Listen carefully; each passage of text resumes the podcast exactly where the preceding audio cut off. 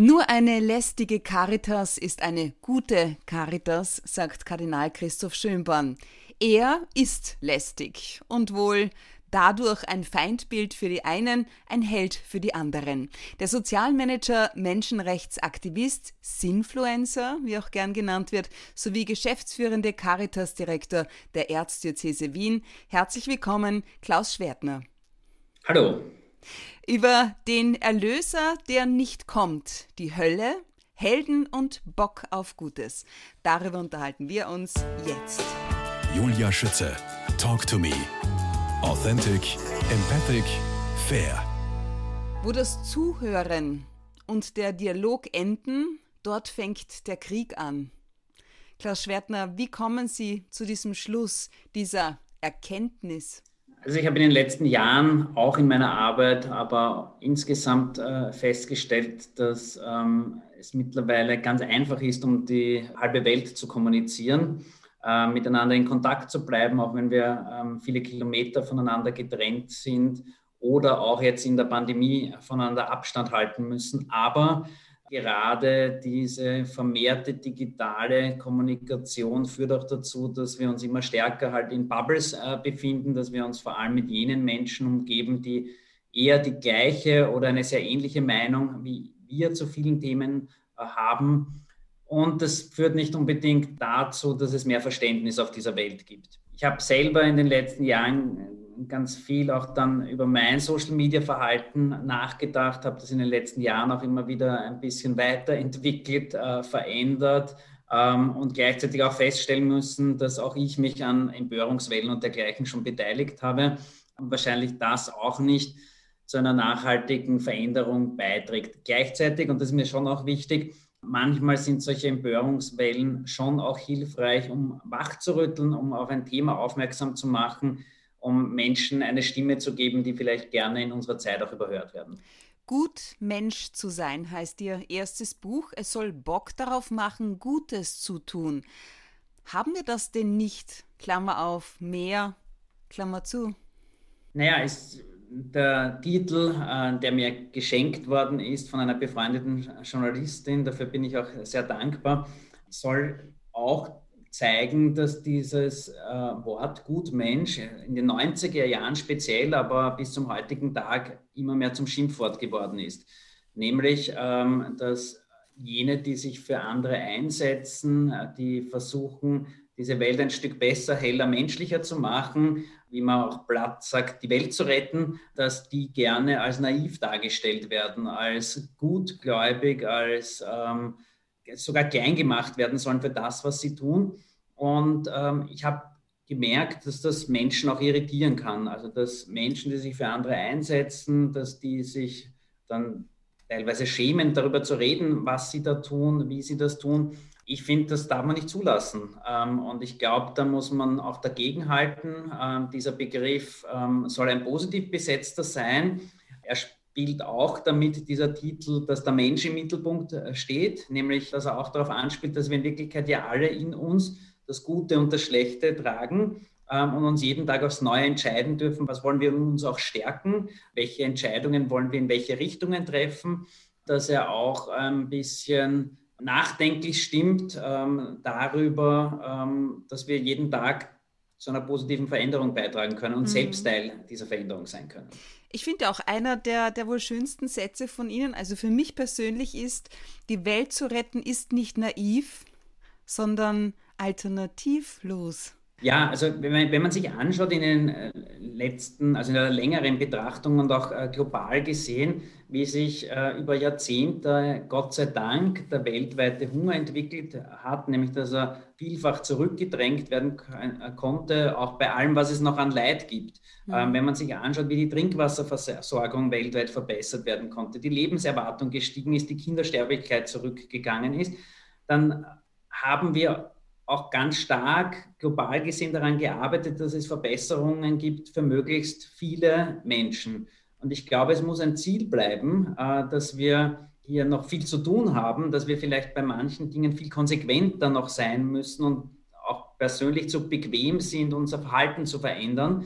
Aber gerade auch diese aktuelle Zeit, diese Pandemie, die uns so vor Augen führt, wie verletzlich wir eigentlich sind als Gesellschaft, aber auch als Individuum, die sollte uns doch gerade vor Augen führen, dass wir globale Herausforderungen auch nur gemeinsam und nicht gegeneinander lösen können. Und dass es uns in Wirklichkeit nur dann gut gehen kann, nämlich ganz persönlich, wenn es auch unseren Nächsten gut geht. Und diese Nächsten sind halt in einer globalisierten Welt oft ähm, viele tausende Kilometer auch weit von uns entfernt. Weil Sie sagen, den Nächsten, like deinen Nächsten wie dich selbst, so schreiben Sie es auf Buchseite 132. Das wäre zumindest ein erster kleiner Schritt und bekanntlich beginnt jede Veränderung mit dem ersten Schritt. Im ersten Moment habe ich mir gedacht, ja, im zweiten Moment allerdings wer mag sich selbst heutzutage wirklich? Also Achtsamkeitstrainer Linhard Valentin im Podcast vor Ihnen geht unter anderem der Ursache auch jener Volksseuche auf den Grund, unter der immer mehr Menschen leiden, nämlich nicht genug zu sein, nicht zu genügen. Wie sehen also, Sie das? Definitiv gleich. Ähm, und ich glaube, wir müssen uns auch ganz viel damit beschäftigen, wie können wir für andere da sein, wenn wir, wenn wir uns nicht selber achten und nicht achtsam mit uns selbst sind. Ich halte das für eine ganz wesentliche Voraussetzung. Gleichzeitig ähm, habe ich vielleicht das große Geschenk, dass ich die wunderschönste Aufgabe der Welt als Job machen darf und jeden Tag in der Früh, wenn ich aufstehe, äh, mir nicht die Sinnfrage stellen muss, weil ich mit ganz, ganz vielen anderen großartigen Menschen für andere da sein darf. Egal, ob das für pflegende äh, und zu pflegende Menschen ist, um das pflegende Angehörige, um ähm, die Arbeit für Menschen mit Behinderung in der Obdachlosenarbeit, Menschen auf der Flucht, Langzeitarbeitslosenprojekte und, und, und. Also eine sehr, sehr vielfältige Arbeit. Gleichzeitig versuche ich ja auch, und darauf gehe ich ja im Buch auch ein, vor Augen zu führen, dass man nicht zur Heldin oder zum Held werden muss, um jetzt ähm, etwas beizutragen und da auch ein glückliches Leben zu führen, ähm, wenn man für andere da ist. Wir müssen nicht zur Heldin und zum Held werden, es reicht, gut Mensch zu sein, ähm, um äh, einen Beitrag auch leisten zu können. Und die gute Nachricht ist auch, wir haben alle unterschiedliche Talente und Stärken und was gibt es Schönere, als die auch nicht nur für sich selbst, sondern auch für andere einzusetzen. Aber, und das ist mir schon auch ein wichtiger Punkt, es gibt durchaus auch egoistische Gründe, dass man sich für andere einsetzt. Ja, man muss sich das auch immer fragen, bis zu welchem Grad tue ich das, was ich tue, nicht nur für andere, sondern auch für mich. Ähm, und ich kann da für mich persönlich sprechen. Es ist ein unglaubliches Geschenk, auch was ich jeden Tag an Feedback, an Rückfragen bekomme von draußen, die ich teilweise gar nicht kenne oder über, nur über Social Media kenne, die täglich nachfragen, wo sie helfen können, wie sie am besten helfen, helfen können, die nicht fragen, ob sie helfen sollen, sondern nur, wie sie helfen äh, können. Und da Möglichkeiten aufzuzeigen, das ist wunderschön. Und wissenschaftliche Erkenntnisse zeigen auch, dass wer sich für andere einsetzt, wer sich freiwillig engagiert für andere, der ist ein glücklicherer Mensch, der hat eine höhere Lebenserwartung. Und auch das darf ein egoistischer Grund sein, warum man sich für andere einsetzt. Man kann zum Beispiel auch hier Buch kaufen, denn von jedem Buchkauf gehen zwei Euro an die Mutter-Kind-Häuser der Caritas. Ja, das war, das war mir ein Anliegen, weil, weil Sie gerade vorher den Satz auch angesprochen haben mit ein Like verändert vielleicht noch nicht die Welt, aber sie könnte ein Anfang sein ich habe da auch im Zusammenhang mit dem Buchprojekt nachgedacht. Das ist wirklich ein Herzensprojekt von mir gewesen, dieses Buch zu schreiben. Es ist auch ein sehr persönliches Buch geworden, hat mich erst vorgestern ein Freund wieder darauf angesprochen. Ich habe da schon auch gehadert damit. Manchmal hat es sich wie Tagebuchschreiben angefühlt und wie sehr will man dann gerne, dass die Menschen da draußen ein, ein Tagebuch äh, von einem lesen. Aber ich habe auch festgestellt, indem ich ein bisschen etwas von mir preisgebe, auch vielleicht eigene Schwächen oder die eigene Verletzlichkeit preisgebe, macht das Menschen auch Mut. Mut in einer Zeit, die von großer Hoffnungslosigkeit auch geprägt ist, von Ängsten und Sorgen logischerweise äh, durch diese Pandemie, die ja mittlerweile auch zu einer sozialen Krise, einer Wirtschaftskrise, einer Bildungskrise, einer psychosozialen Krise für ganz viele Menschen geworden ist.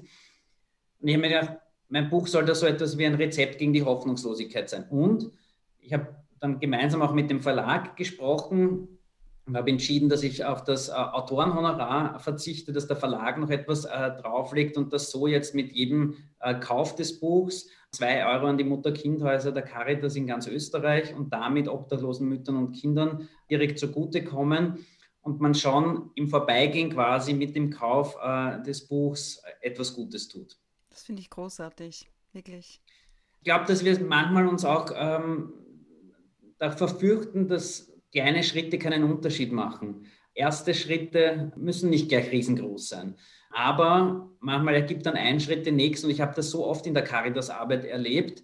Etwa wenn ich an den Flower Rain ähm, für das Wiener Neujahrsbaby ähm, denke, den ich damals äh, gestartet habe, nachdem dieser Shitstorm über die äh, Familie des Wiener Neujahrsbabys hereingebrochen ist, nur weil die Mutter ein Kopftuch trägt. Ich war wirklich erschlagen, muss ich ganz ehrlich sagen, von diesem Hass und dieser Gewalt, die auf diese Familie eingeprasselt ist. Und ich habe mich verdammt klein gefühlt. Ich habe mir gedacht, was kann man da dagegen tun? Macht das überhaupt Sinn? Ich hätte mir damals auch denken können, was macht das jetzt für einen Unterschied, wenn ich da ein Facebook-Posting schreibe? Und dann hatte ich plötzlich diese Idee, ein Willkommensbüchlein zu machen. Und habe ein Posting formuliert ähm, und habe eingeladen, dass äh, möglichst viele Menschen ähm, Nachrichten und Glückwünsche für diese Familie schicken sollen. Niemals hätte ich mir zu diesem Zeitpunkt, wo ich dieses Posting geschrieben habe, vorstellen äh, können oder wollen oder hätte ich es überhaupt in, in Erwägung gezogen. Ja, in Erwägung gezogen, wirklich, dass dieses Posting um die ganze Welt gehen wird, dass die New York Times wenige Tage drüber, äh, äh später darüber berichten wird und dass ähm, über 30.000 Menschen sich daran beteiligt haben und dass dieses Buch A3 groß, mehrere Kilo schwer, hunderte Seiten dick geworden ist. Schwerer als das Baby wahrscheinlich. ja, also es war, war unglaublich.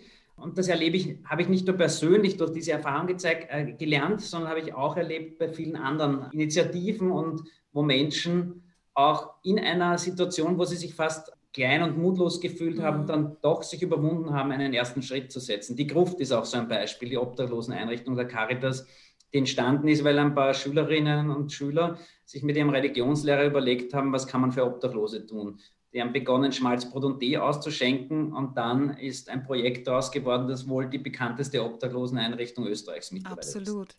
Jetzt diese Mutter-Kind-Häuser der Caritas, wie findet man oder beziehungsweise Frau eines dieser Mutter-Kind-Häuser von jetzt auf gleich, also in ihrer größten Not? Ruft man nur bei der Caritas an und sagt, ich brauche Hilfe oder wie? Bei dem, beim Mutter-Kind-Haus? Ja. Beim Haus Luise ist es so. Oft ist es aber auch so, dass die äh, in Kooperation mit der öffentlichen Hand betrieben ah. werden und dass es dann Zuweisungen oder so gibt, dass man zuerst zu einer Beratungsstelle vom Land oder von, von der Stadt Wien muss. Und wir haben aber einige wenige Plätze, die auch spendenfinanziert sind, das, äh, wo wir direkt aufnehmen können quasi. Also wir haben allein in Wien ähm, mittlerweile drei äh, Mutter-Kind-Häuser. Ich bin jetzt seit 2008 bei der Caritas. Wie ich zur Caritas gekommen bin, war es noch eins. Ähm, und ich kann mich erinnern, dass ich damals, wie ich zur Caritas gekommen bin, nicht mal gewusst habe, dass es obdachlose Mütter und Kinder in Österreich gibt. Warum? Weil man sie nicht sieht. Und alles das, was man nicht sieht im öffentlichen Bild, glauben wir ganz schnell, dass es das nicht gibt. Mein Bild von Obdachlosen war das, was wahrscheinlich viele im Kopf haben, nämlich ein Mann mit Rauschebart, kaputte Kleidung, der klassische Sandler, wie man in Wien sagt, vielleicht auf einer Parkbank sitzend, mit einer Bierdose neben sich. Und ich musste mir eingestehen, dass ich einem Vorurteil erlegen bin, äh, nämlich dass Obdachlosigkeit ganz, ganz viele unterschiedliche Gesichter hat. Ganz wie zum Beispiel? von jungen Menschen, ein Drittel der Obdachlosen, die sich erstmals in Wien an die Caritas wenden, ist unter 30 Jahre alt. Wer würde das glauben, dass eine der größten Gruppen unter 30 Jahre alt ist, die von Obdachlosigkeit betroffen sind? Ich wusste nicht, wie viele Frauen betroffen sind, aber wir sehen, dass ähm, es bei Frauen das Phänomen der versteckten Obdachlosigkeit gibt. Was heißt das? Sie sind eben im, im Stadtbild oder im Ortsbild nicht so sichtbar sondern sind ganz oft noch in irgendwelchen Zweckgemeinschaften, halten Gewalt aus, damit sie oft, wenn Kinder auch da sind, nicht auf der Straße landen, auch aus der Sorge, dass die Kinder abgenommen werden könnten, wenn sie in der Obdachlosigkeit landen. Und die Mutter-Kind-Häuser sind da genauso ein Ort, die das versuchen zu verhindern, äh, nämlich dass Familien auseinandergerissen werden aufgrund von Armutssituationen Ich erinnere mich sehr, sehr gut, wie ich im Jahr 2008 das erste Mal im Mutter-Kind-Haus bei uns im 20. Bezirk bei der Clementine Rath, die heute noch die Leiterin dieses Hauses ist, war und es neben dem Telefon im Büro eine Liste gegeben hat, eine Warteliste, wo Mütter sich gemeldet haben und wo wir von zehn Anfragen damals neun ablehnen mussten, weil zu wenig Platz da war. Obwohl wir gewusst haben, dass ganz schwierige Situationen für diese betroffenen Frauen und für diese Kinder brandaktuell waren und ähm, wir teilweise uns gar nicht vorstellen können, was für Situationen die sich befunden haben und befinden nach wie vor. Diese Situation war unerträglich, nämlich zuallererst für die Betroffenen, die war aber auch unerträglich für die Kolleginnen und Kollegen im Mutter-Kind-Haus. Und wir haben dann im Rahmen einer riesengroßen Ö3-Aktion ein Projekt gestartet zum Muttertag äh, vor etlichen Jahren und haben gemeinsam mit ganz vielen anderen Menschen einen Aufruf gemacht und haben es geschafft, innerhalb von wenigen Tagen mehrere hunderttausend Euro Spenden zu sammeln, was wir auch nie geglaubt hätten, äh, dass das gelingen kann mit der schönsten Muttertagsaktion aller Zeiten. Und dann ist ein zweites Mutterkindhaus entstanden, das mittlerweile im 15. Äh, Bezirk steht und das ein ganz besonderes Haus ist, weil das auch eine, einen rund um die Uhr Betrieb insofern hat, dass dort äh, ein Notquartier ist, wo Mütter und Kinder 24 Stunden am Tag hinkommen können, Wochenende, Feiertag, wenn sie in einer Notsituation sind und wo geschaut wird, wie ihnen geholfen werden kann. Und das ist ganz wunderbar. Und da sieht man auch, wie eines das andere ergibt, wenn viele Menschen zusammenhelfen, was da alles möglich ist, ähm, was da alles an, an Hilfe möglich wird. Und vor wenigen Tagen durfte ich eine junge Mutter kennenlernen, oder sie ist äh, gerade schwanger, die als Kind in einem Mutter-Kind-Haus der Caritas, nämlich in diesem Haus Immanuel, gelebt hat und die selber beschrieben hat, was für eine Oase und für einen Schutzraum äh, das für sie damals war als Kind und dass sie heute, sie ist jetzt mittlerweile Sozialarbeiterin Nein. und eben schwanger und wird in Kürze ein Baby bekommen und sie hat gesagt, sie glaubt, sie könnte gar nicht ruhigen Gewissens Mutter werden jetzt, wenn sie nicht damals so aufgefangen wurde diese Orte sind lebensverändernd und das ist sehr, sehr beeindruckend und wunderschön. Boah, da kommen wir die Tränen. Wahnsinn. Klaus Schwertner, aus welchem Grund stehen Sie auf dem Buch Gut Mensch zu sein am Kopf? Ja, dazu gibt es eine Geschichte, weil der Verlag gemeint hat, das würde so gut zu mir passen und ich war am Anfang mega skeptisch. Und dann haben wir gedacht, will ich das? Wie wird das sein? Ähm, wie geht überhaupt das Fotoshooting für so, äh, für so ein. Es war dann spannend. Ich, ich lasse mich ja gerne auch auf solche neuen Situationen ein und probiere Dinge auch aus, gehe oft auch an Grenzen, weil ich glaube, dass wir an Grenzen nur verändern können. Muss dann immer aufpassen, dass man diese Grenzen nicht zu sehr überspannt oder überschreitet. Aber das war eigentlich eine relativ einfache Übung. Das heißt, wir haben uns letztes Jahr im August ähm, bei der Rosauer Lände getroffen, da am Donaukanal und ähm, zu diesem Fotoshooting. Wir haben unterschiedliche Einstellungen gemacht und unter anderem dann eben auch das Foto, das letztlich das Cover geworden ist. Dazu musste ich mich circa 20 Mal auf eine Reckstange verkehrt hängen. Das darf man aber immer nur einige Sekunden machen, wenn man ein Fotoshooting hat, weil sonst ist äh, der Kopf so rot wie eine Tomate. Das heißt, ich bin da regelmäßig. Äh, Aber es gibt doch Photoshop. Ich habe mich verkehrt hingehängt und ähm, der Fotograf hat das ganz großartig gemacht. Aber warum die Idee schon auch? Weil ich natürlich jemand bin, der auch polarisiert, der ähm, gegen den Strich bürstet, mhm. gegen den Strom schwimmt und versucht, wach zu rütteln. Ähm, und deshalb ist das Cover so geworden, wie es ist. Und ich bekomme sehr, sehr viel positives Feedback dazu. Ähm, und spannend, ich musste mich aber auch ein Stück weit überwinden, dass ich mich darauf einlasse. Echt wahr. Jetzt, weil wir über das Wachrütteln reden und Grenzen überschreiten, Sie gelten als ein einflussreicher Influencer. Sinfluencer werden Sie auch gerne genannt, der mitunter lästig ist auf Facebook, Twitter, Instagram und dadurch, das haben Sie auch schon angesprochen, mit Hass im Netz auch konfrontiert werden. Wie halten Sie das aus? Zumal Sie auch Vater von vier ähm, Kindern sind. Ja, manchmal besser und manchmal schlechter, muss ich ganz ehrlich sagen. Gleichzeitig ähm, sehe ich mich als privilegiert an. Ähm, ich bin abgesichert, ich habe eine Familie, die mir ganz viel Geborgenheit äh, gibt und auch Rückhalt und Stütze ist. Und gleichzeitig gibt es trotzdem Situationen, die einen dann aus der Bahn werfen. Ich, glaube, dass Frauen noch mal viel stärker auch mit sexualisierter Gewalt im Netz, äh, von der betroffen sind, äh, die ich ganz abscheulich finde, dass Menschen, die einer Minderheit angehören, egal was es für eine Minderheit ist, ähm, nochmal ähm, stärker von Ausgrenzung Aber wie gehen Sie damit aber, um? Aber ganz persönlich, ja. genau, unterschiedlich, von Fall zu Fall neu, neu bewertend. Was heißt das? Früher haben wir lange Zeit versucht, in einen Dialog zu treten, äh, öffentlichen Dialog. Das heißt, wenn unter ein Facebook-Posting etwas geschrieben wurde auf einer Caritas Facebook-Seite oder auch auf meine, meiner habe ich versucht, da öffentlich zu diskutieren. Relativ sinnlos, muss ich ganz ehrlich sagen.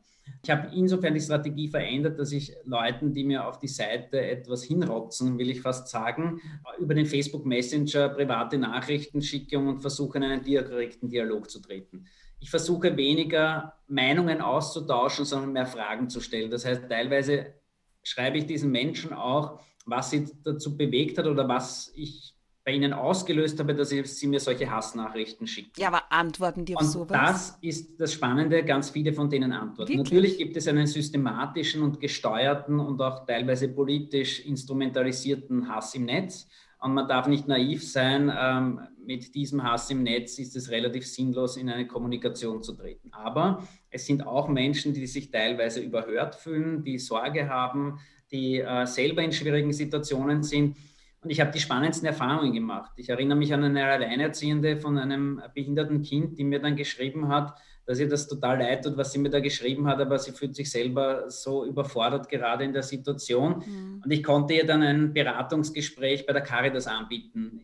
Und habe ihr auch ganz ehrlich gesagt, ich weiß gar nicht, ob wir, ob wir helfen können in der Situation, aber ich kann ihr mal dieses Beratungsgespräch anbieten. Und das Spannende war sie jetzt angenommen. Und ich hätte das nicht gedacht, weil wenige Minuten zuvor hat sie mir so eine Hassnachricht geschickt und dann hat sie mir ihre E-Mail-Adresse und ihre Handynummer geschickt und ich konnte den Kontakt so herstellen. Oh, ich erinnere mich an einen langzeitarbeitslosen Menschen, der mir dann eben geschrieben hat, dass er schon so viele Bewerbungen geschrieben hat, dass er völlig verzweifelt und frustriert ist und das Gefühl hat, immer wird nur den Flüchtlingen geholfen. Was natürlich faktisch nicht so stimmt, aber für ihn sich so angefühlt hat.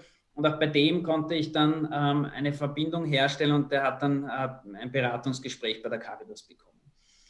Gelingt das immer? Nein, natürlich nicht. Ähm, ist es den Versuch wert? Ja, jedenfalls. Und mir ist das schon auch wichtig. Ich habe in einigen Fällen ähm, auch Nachrichten oder die Schreiberlinge dieser Nachrichten äh, zur Anzeige gebracht oder eine Meldung an die Staatsanwaltschaft gemacht. Äh, und in mehreren Fällen war das auch erfolgreich. Ähm, auf der einen Seite war das damals, äh, wie die Handylüge ähm, über die Caritas verbreitet wurde, sprich äh, diese Lüge, dass die Caritas iPhones an Flüchtlinge ja, ja, verteilt. Einfach Bullshit, muss man ganz ehrlich sagen. Mhm. Aber es hat sich so schnell und weit verbreitet, dass wir rechtlich dagegen vorgegangen sind ähm, und wir haben in mehreren Fällen das erfolgreich abschließen können. Mhm. Auf der anderen Seite habe ich das persönlich auch schon gemacht und auch da war das erfolgreich.